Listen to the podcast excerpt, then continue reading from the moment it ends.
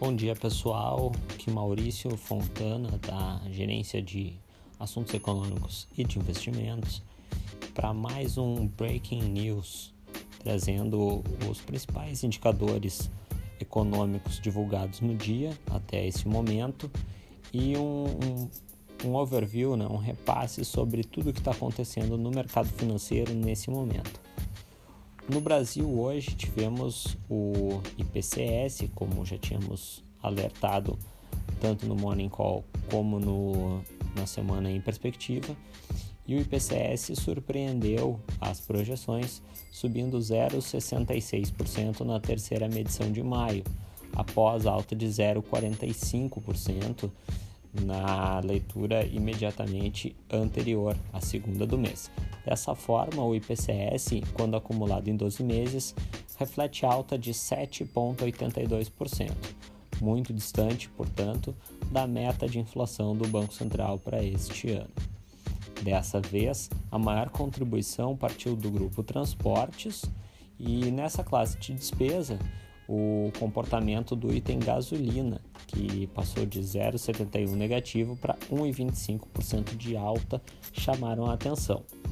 Isso deve colaborar para um aumento de pressão sobre as decisões do Copom no Brasil, já que isso tende a sinalizar que a inflação vai continuar acelerando pela frente mais do que o Banco Central brasileiro previu. Nos Estados Unidos, por sua vez, o principal indicador do dia foi o Índice de Atividade Nacional do Fed de Chicago, que caiu para 0,24 ponto em abril, vindo de 1,71 em março. Esse indicador é bastante volátil e é divulgado mensalmente, mas ele tem o objetivo de antecipar mudanças de tendências, de tendência no, no ritmo de atividade econômica nos Estados Unidos. O índice é composto por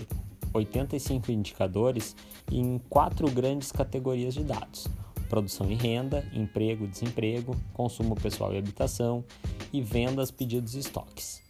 Desses, dessas quatro grandes categorias, três contribuíram pra, positivamente para ele em abril, mas, as, mas três dessas mesmas grande categoria, grandes categorias reduziram seu ritmo em relação ao mês anterior. Portanto, uh, essa sinalização, ainda que esse indicador não seja uh, fundamental nesse momento ou não seja possível utilizá-lo exclusivamente para antecipar movimento na economia dos Estados Unidos, ele mostra que na passagem para o quarto mês do ano, o ritmo de recuperação da atividade econômica nos Estados Unidos diminuiu um pouco o fôlego, né? passando a crescer numa velocidade um pouco menor. Nesse momento, uh, uma notícia principal lá fora, que não é um indicador, mas tomou conta do noticiário, é a preocupação da China em relação ao boom de commodities que a gente tem visto nas últimas semanas e meses.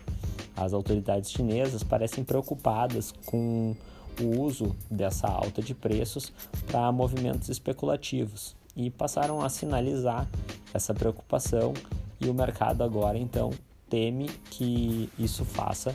com que a, os preços de commodities uh, sigam recuando, movimento que já começou na semana passada. As bolsas de valores, por outro lado, uh, toma um caminho de alta, em parte, segundo analistas de mercado, porque a perspectiva de que os preços de commodities venham a recuar ajudaria a manter os estímulos uh, fiscais e monetários nas economias avançadas por mais tempo, o que é visto como um sinal positivo para ativos de risco, como as ações negociadas em bolsa de valores. Aqui no Brasil, nesse momento, o dólar recua 0,80% e a Bovespa avança cerca de 1,10%. Bom dia de trabalho a todos e bons negócios.